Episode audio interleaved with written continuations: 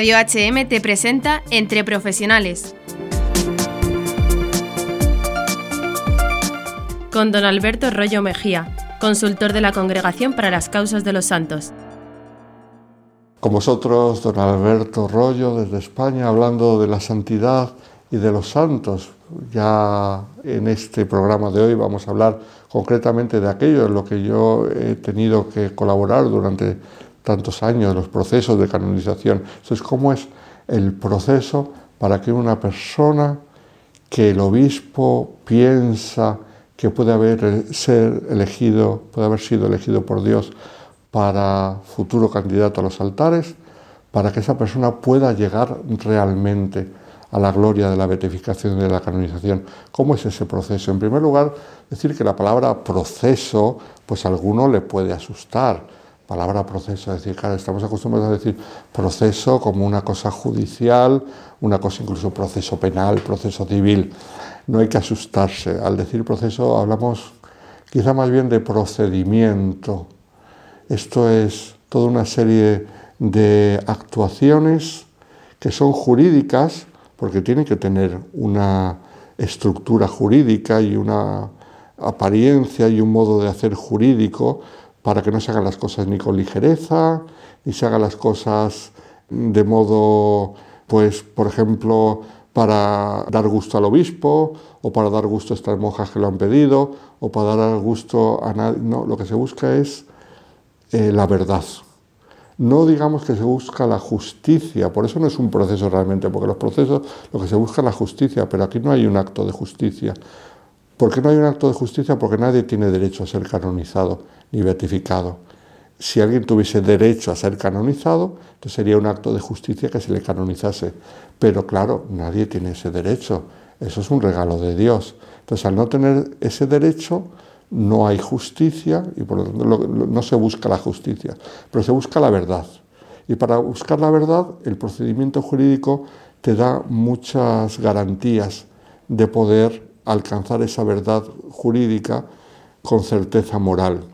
La certeza moral, eso lo explicaba ya el Papa Pío XII hace muchos años, es la certeza que se puede alcanzar en los asuntos jurídicos, que es la certeza suficiente para las causas de canonización. ¿Y qué quiere decir esta certeza?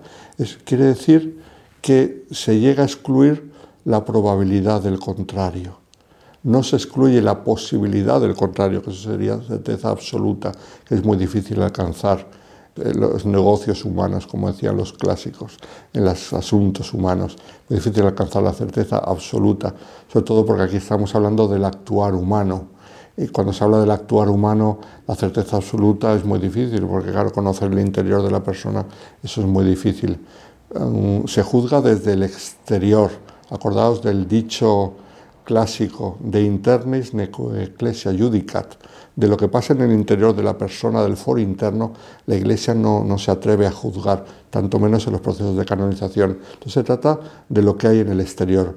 Por eso no es certeza absoluta, sino certeza eh, moral, que no es una certeza relativa, es una certeza auténtica, pero es certeza moral la que se pide. Y esta certeza, como os digo, excluye la probabilidad del contrario. Esto es, eh, si tú llegas a una certeza que una persona ha sido muy caritativa, llegas a excluir no la posibilidad de que en algún momento no lo haya sido, pero la probabilidad de que su em, actitud habitual fuera poco caritativa. O sea, no excluir la posibilidad, porque pues, te puedes equivocar, pero excluir la probabilidad. No es probable que fuera poco caritativo, ¿por qué? Porque los testigos dicen que era muy caritativo. Esta es la cuestión a la que se quiere alcanzar. Y por eso este andamiaje, por decirlo así, jurídico del proceso, que realmente no es un proceso, sino más bien un procedimiento. ¿Y en qué consiste? Pues fijaos que la Iglesia es muy sabia. En 21 siglos de historia de la Iglesia ha habido de todo. La Iglesia en 21 siglos ha, visto de todo. Ha visto desde la santidad más sublime hasta los pecados más terribles. Ha visto eh, lo bueno, lo normal, lo peor, lo pésimo y lo óptimo. Ha visto de todo la Iglesia en 21 siglos porque es lógico. Entonces la Iglesia muy sabiamente ha ido elaborando lo que conocemos como procesos de canonización, que son esos procedimientos que ayuden a discernir al Santo Padre, porque ya desde un determinado siglo, desde el siglo XI, el Santo Padre es el único que puede canonizar y puede aprobar las beatificaciones, que ayuden al Santo Padre a discernir si aquella persona que el obispo ha discernido en su diócesis que era un candidato para los altares, realmente tiene que llegar a los altares. Este es el discernimiento. Creo que son dos discernimientos. El obispo ha discernido y ha hecho su proceso, que es lo que llamamos fase diocesana. Ha discernido que es un candidato, lo ha tratado como candidato, como candidato a los altares ha elaborado una serie, un procedimiento, una serie de preguntas para hacerle a aquellos que han conocido a esa persona y que puedan responder.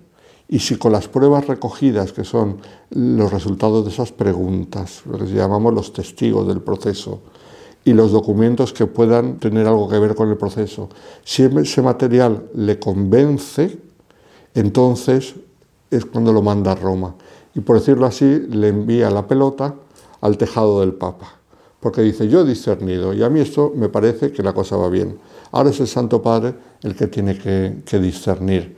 Y el Santo Padre discierne, por supuesto, no directamente de persona, eso lo hará al final, pero durante mucho tiempo a través de la Congregación para las Causas de los Santos, porque claro, el pobre Santo Padre no tiene tiempo para dedicarse a todo lo que le llega del mundo entero en las distintas materias que conllevan la vida cristiana. Entonces él lo confía a una oficina, lo que se llama un dicasterio, la Congregación para las Causas de los Santos. Entonces tenemos estas dos fases, fijaos, la fase diocesana, en la cual es el obispo el que tiene que discernir, la fase pontificia, la fase romana que se llama, en la cual es el Santo Padre y tiene sus instrumentos para que le ayuden a discernir. En esta primera fase, como os decía, lo que se tiene que probar es que hay santidad. Si es martirio, ¿qué se tiene que probar si es martirio? Pues que esa persona ha sido asesinada, ha muerto violentamente por personas que odiaban la fe y esa persona lo ha aceptado por su fe, lo ha aceptado con resignación, obedeciendo a la voluntad de Dios y ha muerto con paz. Pero hay que mostrar que detrás de la muerte de esa persona ha habido, pues eso, un odio a la fe o alguna virtud que se refiere a la fe como fue el caso, por ejemplo, de Santa María Goretti, la virtud de la castidad, una virtud que dependa de la fe. Los casos de, autodonación heroica de la propia vida, pues es algo similar, aunque cambie las circunstancias. Hay que demostrar el hecho histórico, cómo fue, cómo ocurrió, en qué circunstancias, en qué lugar, todo eso tiene que demostrarse con claridad. El hecho histórico, hay que demostrar la intencionalidad del siervo de Dios, o sea, que realmente quería entregar su vida, que no fue un accidente, que no le pasó pues, porque pasaba por ahí y le ocurrió, no, no, sino que tuvo intencionalidad de hacer un auto, una autodonación de la propia vida.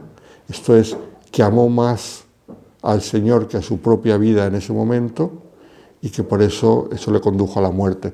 ¿Y eso quién lo sabe? Pues las personas que le conocían, las personas que en ese momento le trataban, los que estaban con él. En el caso de la heroicidad de las virtudes, la cosa se complica. ¿Por qué? Porque la vida es larga. Entonces, si una persona ha vivido 80, 90 años, pues encontrar gente que le ha conocido durante todo ese arco de una vida larga es muy difícil. Por eso la tradición de la Iglesia plantea sobre todo los diez últimos años de la vida de la persona. Lo que hay que demostrar, si la persona ha muerto joven, se puede pensar a lo mejor los cinco últimos años. Si ha muerto más mayor, lo que se pide sobre los diez últimos años y además el hacer ver que durante la vida pues, ha habido una ascensión hacia esa cumbre de la santidad. Entonces que ha sido una vida más o menos lineal, en la cual la persona pues, ha ido caminando y perseverando en la fe hasta la conclusión de la vida. Y eso pues, con muchos testigos, porque ya no es un hecho concreto que hay que probar sencillamente, sino que es una vida y una vida compuesta de, muchas ocasiones, ocasiones de desánimo, ocasiones de tentación, ocasiones de, de alegría y de felicidad, ocasiones de, a lo mejor de incomprensiones, de persecuciones. Hace falta muchos testigos y entonces ahí hay que presentar, pues a veces 20, 30, 40, 50, 60, hasta 80, hasta 100 testigos he visto yo en alguna causa de canonización, dependiendo de la complejidad de una vida, porque no es lo mismo una monjita de clausura que ha estado metida en un convento que un obispo, un arzobispo o un cardenal que ha tenido que tratar con gente de todo tipo de, de pelaje y en todo tipo de circunstancias. Entonces, esa es la primera fase. Si el obispo cree que las pruebas son más o menos concluyentes, lo manda a la congregación de los santos, donde ese material se recoge, se revisa, se sistematiza y se pone en lista de espera. Como causas hay muchas y bueno, el trabajo de la congregación se hace lo que se puede, pero, pero no se puede trabajar a ritmo sobrehumano, sino a ritmo humano.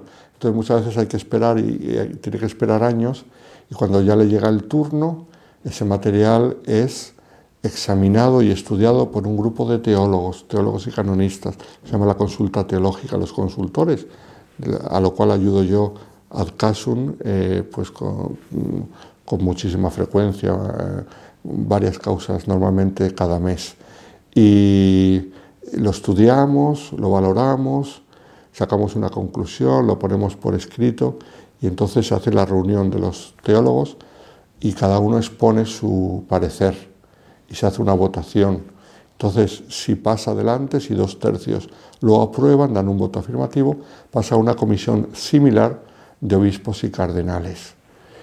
Cuando esa comisión se reúne y examina el caso, una vez más, si dos tercios lo aprueban, entonces se presenta al Santo Padre ese ese caso concreto. Eh, si es caso de martirio, el Papa lo aprueba y ya se fija la beatificación. Si es caso de autodonación de la propia vida o heroicidad de las virtudes, el Papa aprueba el caso y entonces concede el título de venerable a ese siervo de Dios, a la espera de poder llegar a la beatificación después de un milagro. En este caso hace falta la aprobación de un milagro. En el caso del martirio no hace falta. ¿Por qué? Porque el testimonio del martirio tiene tanto valor que no hace falta algo ulterior que lo confirme.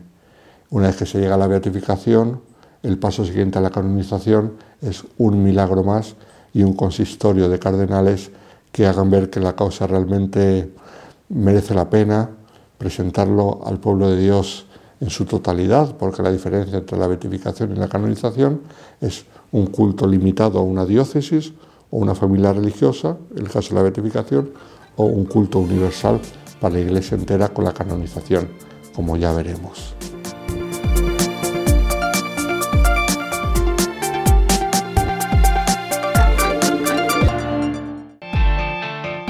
Has escuchado el programa de Entre Profesionales, aquí en Radio HM.